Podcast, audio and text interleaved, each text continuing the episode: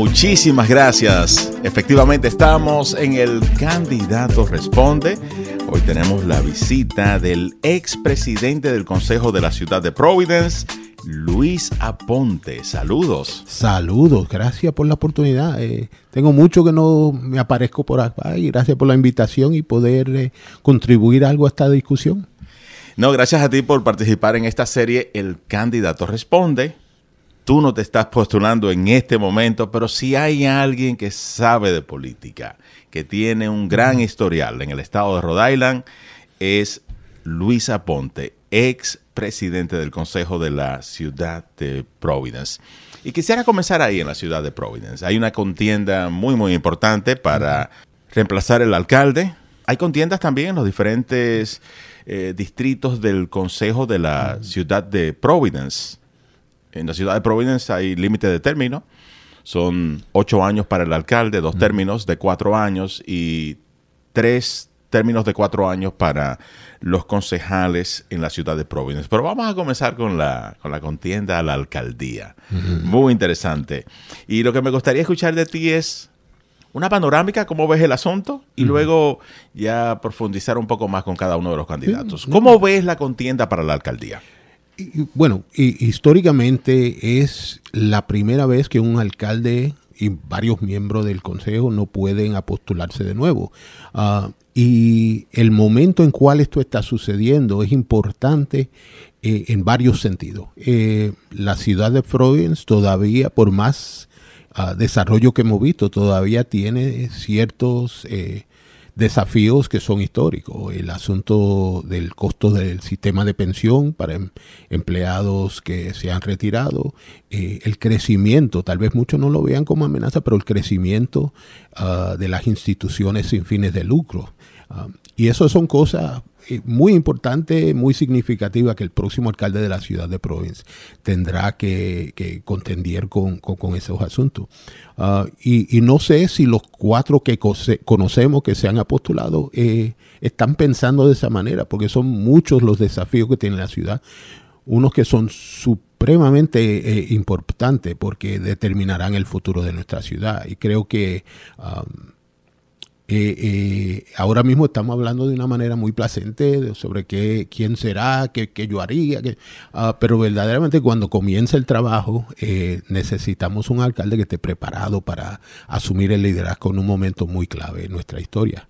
Ah, y pienso que entre los, que están ahí tal vez tengan la posibilidad de hacer ese trabajo, pero creo que yo como residente de la ciudad, ah, espero que la conversación se eleve bastante sobre cuáles son los desafíos y qué ah, proponen los distintos candidatos para eso. Y creo que entre los dos que más preparados están es eh, uno de los nuestros, Gonzalo Cuervo, ah, que conoce íntimamente las condiciones de la ciudad. ha trabajado ah, con dos alcaldes de, manera muy cercana ah, y entiende cuáles son las oportunidades y cuáles son los desafíos. Lo mismo de, del señor Brett Smiley, que tiene no solo el conocimiento local de los problemas y las oportunidades que, que eh, contiene la ciudad capital de nuestro estado, Providence, pero también tuvo una vista desde más alto durante su tiempo ah, trabajando para la, la ex gobernadora Gina Raimondo. pienso yo que esas dos personas tienen perspectiva muy única en el sentido de que eh, lo han visto de cerca e internamente y lo han visto de afuera. Ahora las otras dos personas, Mike Salomon, eh, no sé verdaderamente no he oído suficiente de él, de su campaña, en, informar cuál es su plataforma, qué es lo que piensa hacer. A una persona que sí ha tenido una punta de, un punto de vista como siendo presidente del consejo por cuatro años. Ah, y la última candidata, Nerva Fortune, que fue concejal por creo cinco o seis años, uh, representa a Leisai, que es una fuente de votos muy importante, ah, pero no he oído de, de forma seria cuáles son sus respuestas a, los desafíos que confronta la ciudad. Lo va a ser bien interesante y uh, para nuestras comunidades será uh, una elección muy importante porque los últimos dos alcaldes de nuestra ciudad han sido hispanos um, y, esto propone un cambio y necesitamos eh, entender uh, lo significativo de ese cambio y cómo podemos asegurarnos que el próximo alcalde sea alguien que entienda, conozca y responda a las necesidades de nuestra comunidad. Por un lado tenemos en cuanto a la contienda para la alcaldía de la ciudad de Providence, lo que experimenta cada candidato, ¿verdad? En un principio es conseguir los votos para ganar. Y luego que está ya sentado en ese despacho, cubierto completamente con todos los retos, problemas, como tú acabas de, mencionar, siendo el, el, fondo de pensión uno de los más grandes por la inmensidad de esta deuda. Creo que alguien dijo una vez que hay más personas retiradas recibiendo dinero de ese fondo que los que están empleados en la, en la actualidad. O sea que es como si uno tuviera un doble payroll. ¿No? Y, basado en, contratos que se han permitido en el pasado. En particular, hay, unos, unos, una clase de empleados retirados que, que reciben lo que se llama un COLA, un Cost of Living Adjustment, que actualmente retirado por muchos años están ganando lo que hubiesen ganado si estuviera trabajando. Ah, eh, hay un señor que era bombero que hoy gana más de 140 mil al año solo de su pensión. Ah, y eso no, ¿cómo se sostiene ese tipo de aumento ah, cuando el crecimiento de la base de impuestos no llega a ese? Son 5%, 5%, lo que se llama 5% de compounded, que no es sencillo. No es el 5% aumento de lo que se retiró, sino 5% encima del 5% encima del 5%. Y ese aumento la ciudad no puede sostener. Entonces cualquier candidato uh, que, se, que se postule para, la alcaldía eh, debe entender eso y debe responderle a, las preguntas de cómo se, se trata eso, cómo, uh, cómo es que vamos a, a asegurar que el futuro de nuestro presupuesto no sea mayormente para pagar las deudas del pasado. Pero para enfrentar esos retos y las oportunidades, tiene que primero conseguir los votos y ser elegido. En el pasado se hablaba de que se necesitaban combinar algunos vecindarios, que si el Eastside con el de vecindario de Mount Pleasant, que si el de Southside con el Eastside, ¿cuál es la combinación que se va a necesitar mm. ahora para estos eh, candidatos? Eh, la, eh, la, matemática política cambia dependiendo quién está ah, en la contienda. Y ahora mismo lo interesante es que tenemos dos candidatos del East Side, que usualmente cuando uno mira hacia atrás, siempre ha habido del East Side uno que puede lograr obtener la mayoría de esos votos del Side. Eh, Boris Cianci decía, para ganar la alcaldía de provincia hay que ganarse los cuatro hills. Federal Hill, College Hill, uh, Hill, que es el área, de Silver Lake, y Smith Hill. Eso ha cambiado un poco en los últimos 20 años porque David Cicilline utilizó una estrategia en cual él combinó la fuente de votos del Eastside con la, fuente de votos de una comunidad nueva creciendo inmigrante del Southside, del sur de Providence. Y eso fue lo que lo llevó a, la alcaldía. Y a cierto nivel fue lo que llevó a Jorge Lorza también a la alcaldía. Eh, tenemos eh, en ocho años la ciudad ha cambiado, hay mucha, mucha base de intereses en otros vecindarios, eh, lo que llamamos el West End, donde muchas personas que no tienen mucho tiempo viviendo en la ciudad ah, han llegado, eh, han establecido su presencia en esos vecindarios en el West End, ah, mucho en Mount Pleasant igual, entonces eso y tienen una ideología en particular, ¿verdad? Son personas lo que llamamos progressives, que viven en ese vecindario, más liberales, uh, más eh, tienden más a asuntos sociales. So, creo que la, matemática cambia por geografía, pero también cambia por grupos de interés. Y creo que eso es lo que eh, lo más sutil de, este, de esta prognóstica del quién será el próximo alcalde.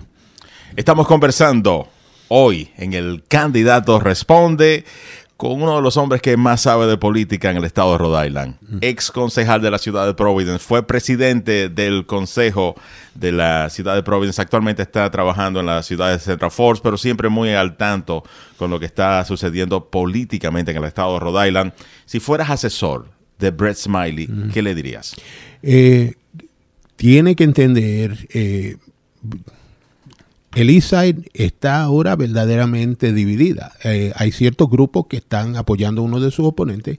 Ah, hay personas que tal vez no estén seguras si ella está lista. Hay personas que dudan de él y tienen sus inquietudes sobre su tiempo eh, con el Estado, con trabajando por la gobernadora. Hay, hay personas, francamente, que tienen inquietudes sobre eh, el trabajo que desarrolló su esposo durante eh, como realtor y desarrollador de propiedad. él tiene que verdaderamente buscar la manera de obtener más firmeza en su base obtener la base del Eastside uh, más dedicada a él, porque cada voto que pierde él a, Nerva o cualquier otro candidato es un voto que va a necesitar. Uh, eh, para mí es importante que él enfoque un poco en la base, pero también entender uh, que la presencia de altos votantes en el sur de Providence es sumamente importante y eso eh, hay que darle su atención. Los asuntos son serios, son reales y son muy distintos a lo que las inquietudes que tendrá la gente en el Eastside. Ah, el costo de la vivienda para personas del sur de Providence es una cosa diaria, es una cosa real, es una cosa que impacta su habilidad de mandar sus hijos a, ciertas escuelas. Eh, son unas cosas muy... Tal vez en, ese, en el Eastside no hay esa inseguridad de donde uno vive, puede vivir las oportunidades que tenga. Entendiendo que eh, aún los votos están eh, en batalla ahora. Hay que, hay que hablarle a la gente muy claramente que uno, que cualquier candidato, y en particular él, entiende las inquietudes, las necesidades de esa comunidad. Y luego, a la base de los progresistas, eh, que, él entiende lo ideológico de los asuntos que le importan a él y que sería un candidato que, va a responder a eso. Ah, básicamente, eh, da a demostrar que él entiende eh, las diversas inquietudes y ideas de, nuestra ciudad. A nivel nacional en los Estados Unidos, las mujeres están ganando cada día más espacio político, más escaños en el Congreso, en el Senado, pero a nivel local también. En Providence hay una mujer que está aspirando a ser la primera mujer en lograr la posición de alcalde, alcaldesa. ¿Será Nirva La Fortune? Si la estás asesorando, ¿qué le dirías? más de la mitad de los votantes en la ciudad de Providence, personas que salen, lo que se llaman super voters, personas que votan en cada primaria. Casi 65% son mujeres. Eh, yo, eh, si la asesoría es, una base muy importante uh, que en, muchos casos tiende a votar por otras mujeres, por viendo la oportunidad. Uh, so I think, uh, para mí ella tiene que enfocarse y contar la historia que ella tiene. Ella tiene una historia muy similar a la nuestra. Una familia eh, nació en Haití, una mujer eh, que creció aquí como una joven inmigrante. Uh, asistió a nuestras escuelas, pudo lograr eh, ir a la universidad en Pensilvania. Tiene una tremenda trayectoria. No pienso que ella está comunicando esa historia de una manera que compele a, las personas que ah, puedan entender esa historia. y para mí, ah, ella tiene su base en el ISA y es importante defender ahí, pero es importante expandir en las otras áreas, tal vez que no las conozcan ah, por su poca trayectoria como, como política en el City Council. es importante hablar de lo que uno ha logrado y, yo no sé si ese mensaje eh, ella la está exponiendo de una manera que las comunidades, eh, las diversas comunidades de nuestra ciudad uh, la puedan captar y que le pueda interesar. Uh, habemos personas como nosotros que somos animales políticos, no, nos gusta esto. La mayoría de la comunidad está pensando en el verano, está pensando en cookouts, y entonces el, desafío para ella y por, para muchos de los candidatos es cómo llegar y traer ese mensaje uh, de una manera que las personas pueden entender y responder. ¿Qué está sucediendo con Michael Solomon? Fue presidente del Consejo de la ciudad de Providence. Dice que aspira a ser alcalde, pero muchos están dudando de que si está o no está. Sabemos que recientemente en su familia pues perdió a su padre y eso, eso toca la sensibilidad del ser humano y te hace hasta repensar. Pero él sigue diciendo que aspira a ser alcalde, que va pues a postularse, que quiere ser alcalde, pero sin embargo una cosa es lo que dice y otra cosa es la acción. De hecho, en la recaudación no reportó nada de dinero. ¿Qué tú crees que está pasando por la mente de él? Y si fueras asesor, ¿qué le dirías? Eh, yo, el, para mí, y, con muchas personas con quien yo he hablado en la ciudad, eh, falta un sentido de urgencia, ¿verdad? Eh, cuando él se postuló la última vez, verdaderamente vimos ese sentido de urgencia, que él quería ser, que trabajaba cada día, que en cada oportunidad de hablar con alguien hablaba de su candidatura ah, y exponió un, esfuerzo bastante agresivo comparado con esta, esta candidatura, no se ve el mismo nivel de, urgencia, de un sentido de, eh, de, hambre y de agresión. Ah, y eso es lo que está causando muchas personas tener sus dudas sobre uh, si, Mike, si la candidatura de Mike Salomon llegará hasta, hasta septiembre cuando se dé eh, las primarias. Eso es, eh, eh, es muy importante tener porque personas tienden a involucrarse con una campaña que los inspira. Y yo verdaderamente ahora pienso que la campaña de Mike Salomon no está inspirando a nadie a unirse a, ese esfuerzo, no está llamando a los jóvenes, no está llamando a las personas. Personas recuerdan su nombre, porque se, había postulado hace ocho años, ah, fue miembro del consejo, uh, pero en los últimos, le diría, seis, siete años, su nivel eh, de, exposición al público se, ha disminuido y ahora se lanza de nuevo y se lanza de una manera con muy poca energía. Y yo creo que eso ah, eh, no, ya no es el final, pero verdaderamente si quiere eh, competir ah, para este escaño, tiene que convertir su campaña mucho más agresiva, mucha más intensa, mucha, ah, mucha más llegadora a la comunidad inspirar a las personas que sí, que Mike tiene ideas, que Mike tiene la posibilidad, que Mike sí entiende qué es lo que está pasando en nuestra ciudad y sería una tremenda opción en términos del próximo alcalde de la ciudad. Ya hablamos de Brett Smiley, hablamos de Nirva La Fortune, La Fortune, Michael Solomon. Nos queda Gonzalo Cuervo. Muchos dicen que ha sido el momento que más energía ha proyectado, más inspiración y algunos dicen que no hay nadie que tenga la preparación, la experiencia, luego de haber trabajado con el alcalde David Sicilini, luego Ángel Taveras, hasta llegar a la posición de Chief of Staff, y luego a nivel estatal, Chief of Staff ya trabajando con la secretaria de Estado Nelly Gorbea y trabajar con los legisladores, muchos entienden que todo esto, pues esta combinación de experiencia lo coloca él en una buena posición. ¿Cómo lo ves? No, pienso que este momento es preciso para un candidato como Gonzalo. Gonzalo ah, e, es, de nuestra comunidad, ¿verdad? Es alguien que eh, muchos lo conocimos eh, trabajando en distintos esfuerzos comunitarios en la comunidad en el sur del Providence, en todas partes. Eh, su participación en la elección y luego la administración de David Cicilline le dio un punto de vista ah, muy exclusivo en lo que eh, es necesario para correr, administrar y mover hacia adelante una ciudad. también eh, el hecho de que estuvo ahí durante el término de Ángel Tavera, donde la ciudad estuvo en una situación muy, muy difícil. Eh, y fue parte de esas conversaciones internas sobre cuáles, porque era una etapa donde no había buenas opciones lo que se decidía era entre las menos peor, ¿verdad? Las, menos malas. Y Gonzalo estuvo presente durante esas conversaciones, eh, eh, íntimamente en lo que es eh, unas decisiones muy difíciles. Ah, y creo que también aún se fue de su, su trabajo en la ciudad, aceptó una oportunidad a, nivel estatal trabajando para la Secretaría de Estado. Yo no creo que Gonzalo nunca quitó su ojo de la ciudad, ¿verdad? Siempre le involucré. Cuando, en esos tiempos, cuando tenían la oportunidad de conversar, me decía, dime, ¿qué es lo que está pasando en Providence? ¿Qué tú piensas de esto? ¿Qué tú piensas de eso? Ah, yo creo que él ha estado preparándose para este momento y el momento le brinda una tremenda oportunidad.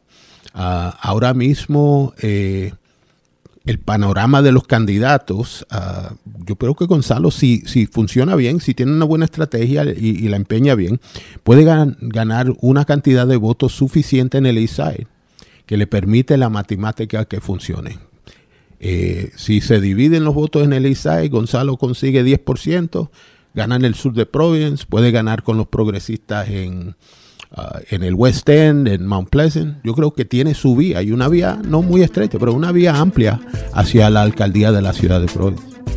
Quiero pasar a otro municipio del estado de Rhode Island y es la ciudad de Pawtucket, muy conocida en el estado por el béisbol. Mm. Desafortunadamente el béisbol ya no es parte de la ciudad de Pawtucket, pero quiero fijar la atención al consejo de la ciudad de Pawtucket. Mm. Los concejales que están en la ciudad de Pawtucket han estado ahí por décadas. No hemos visto un cambio. Los hispanos no han logrado un espacio político en el consejo de la ciudad. ¿Qué pasa en Pawtucket? ¿Por qué los hispanos no hemos logrado políticamente hablando en la ciudad, en el municipio, a nivel de concejal, ese espacio que necesitamos? Yo creo que hemos tenido algunas oportunidades ahí, hemos eh, logrado alguna victoria. Eh, la senadora Sandra Cano empezó como concejal en la ciudad de, Potoque.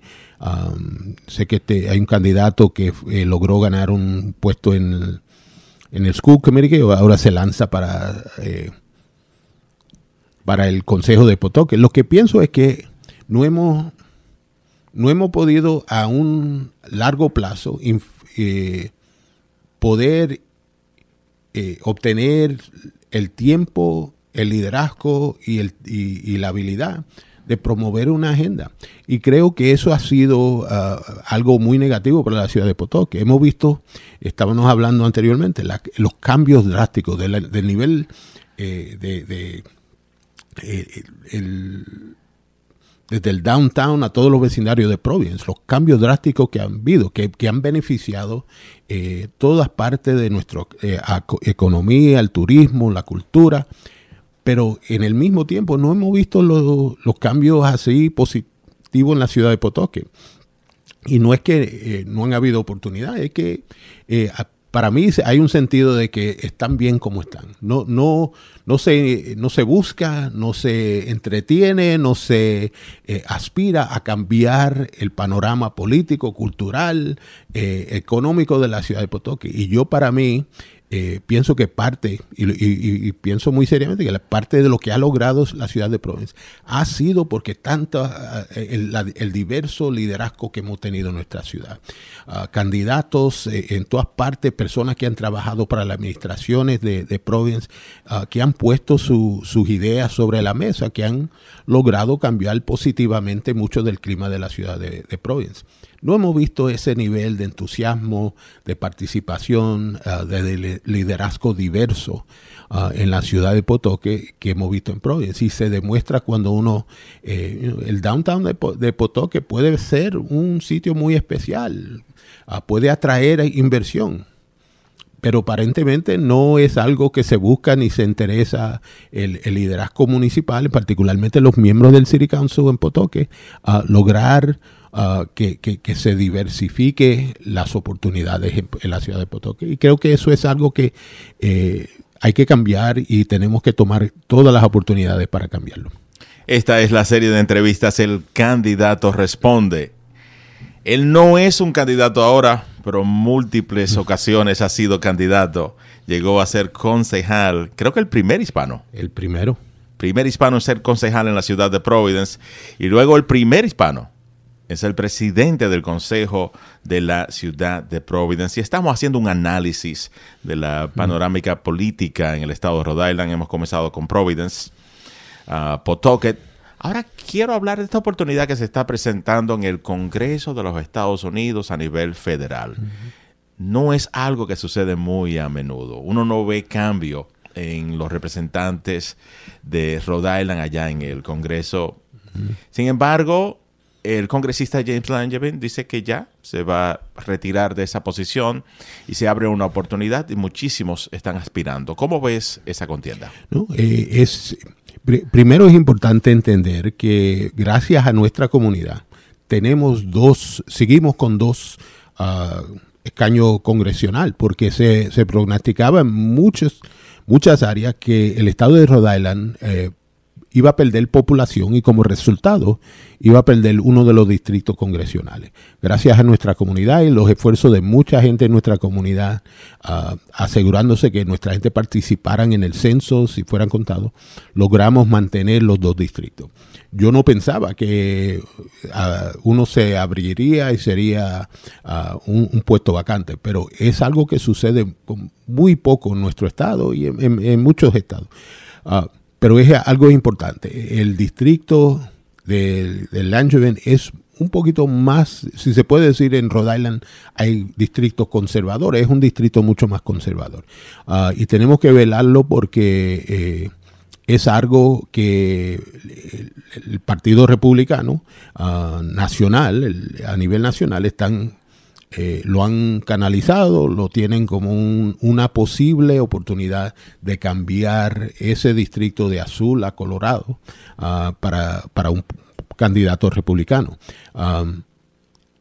tenemos eh, la oportunidad, hay, hay, varias personas ahí, tenemos la oportunidad de elegir a alguien que con el esfuerzo nuestro, porque yo, mucha gente que encuentran sus raíces en Provincia han mudado para Cranston, para Warwick, Ah, para partes de nuestro estado que, que, ahora se encuentran en ese distrito. Um, si muchas personas que últimamente han notado los cambios que están sucediendo con la Corte Suprema, eh, con todas las cortes federales, entienden de que eh, el voto local tiene impacto en lo que sucede nacional. Ah, y para nosotros velar ese esa candidatura, esa, esa contienda, ah, tiene mucho impacto sobre lo que posiblemente sucede Ah, en nuestras comunidades. Por ejemplo, eh, estamos batallando localmente para que nuestros hermanos que eh, indocumentados puedan obtener eh, la habilidad de poder conseguir licencia. Eso es algo que se puede llevar a las cortes federales.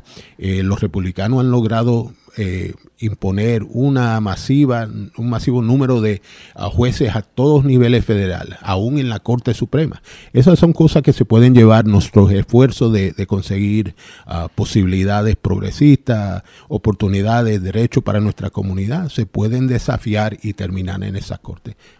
Quisiera ya, estamos llegando a la parte final, pero quiero conocer un poco más de quién es Luis Aponte.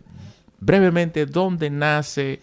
¿Cómo te desarrollas y cómo llegas a Rhode Island? Yo nací en el pueblo, el mejor pueblo de la isla de Puerto Rico, un pueblecito que se llama Lares. El famoso grito de Lares de la independencia. Ah, llegamos, eh, nací ahí, estuve hasta los siete años eh, cuando mi mamá decidió mudarse ah, con sus hijos a la ciudad de, Nueva York, al condado de Brooklyn, una de las colonias más grandes de Puerto Rico. Ah, ahí estuvimos hasta que en el 1978, donde muchas personas que residían en la ciudad de Nueva York, por las condiciones que se encontraba Nueva York en esa época, ¿se acuerda el gran apagón histórico, el, blizzard del 78, la, nevada, una de las más grandes? Y las condiciones en Nueva York no eran para, para una persona poder ah, regresar progresar, poder tener oportunidades. Eh, había una familia cubana que eran los los super del edificio nuestro que se mudaron a Providence porque uno de sus hijos eh, logró llegar a, Providence College.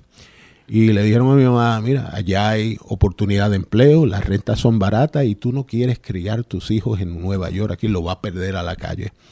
Eh, y ahí mi mamá consiguió un yujo, lo llenó de todo lo que tenía y cogimos hacia el norte. Yo pensaba, ¿para dónde me están llevando Jesús? Esto es un bosque, esto es un campo. Ah, pero ya casi 40 años después. ¿Cuántos llegaron de tu familia en ese camión, yo? En ese camión llegamos los cinco, los, llegamos los seis, toditos, todo, ahí metió uno de uh, mis, hermanos, mi hermana, yo y mi mamá. Ah, llegamos aquí un Labor Day Weekend en el 1978 y por más que hemos tratado de escaparnos, siempre regresamos. Y en ese grupo de hermanos y hermanas, seis, tú estás... Yo soy el mayor. ¿Tú eres el primero? Yo soy el primero. Yo, ah, ah, sí, no, estoy yo, mi hermano Alberto, que es un magistrado en la corte familiar, uh, mi hermano Junior, que es un profesor en la escuela de Roger Williams, mi hermano Angelo, que comenzó una escuela charter school en la ciudad de Central Falls, mi hermano Roberto, que vive en California, y mi hermanita, la única nena que vive en la Florida, cerca de mi mamá. Ahí están los seis. Muchísimas gracias, Luis Aponte, por este análisis que hemos hecho, que tú nos has dado pues tu óptica de cómo ves la situación en el estado de Rhode Island, ciudad de Providence, ciudad de Pawtucket. Y la intención es, cada vez que tengas un poco de tiempo, pasar por la estación, por los estudios de Power 102.1 FM y hacer una panorámica de cómo siguen las cosas, porque en política un día se ve soleado y al otro día se puede ver nublado. Oh, siempre. El, eh, la política en Rhode Island es como el tiempo. En Rhode Island dicen que si uno, if you don't like the weather, wait a minute, it will change. La política es igual. Si no te gusta la política, espera un segundito que las cosas posiblemente cambien. Eh, no, no, hablamos muy poco y quisiera en otra oportunidad hablar de la contienda para la gobernación, porque esa es una que es sumamente interesante y ha cambiado de la noche a la mañana. We're going to talk about Bruno here. Muchísimas gracias a Luis Aponte. Mantenga usted la sintonía con Power 102.1 FM en esta serie de entrevistas El Candidato Responde. Gracias.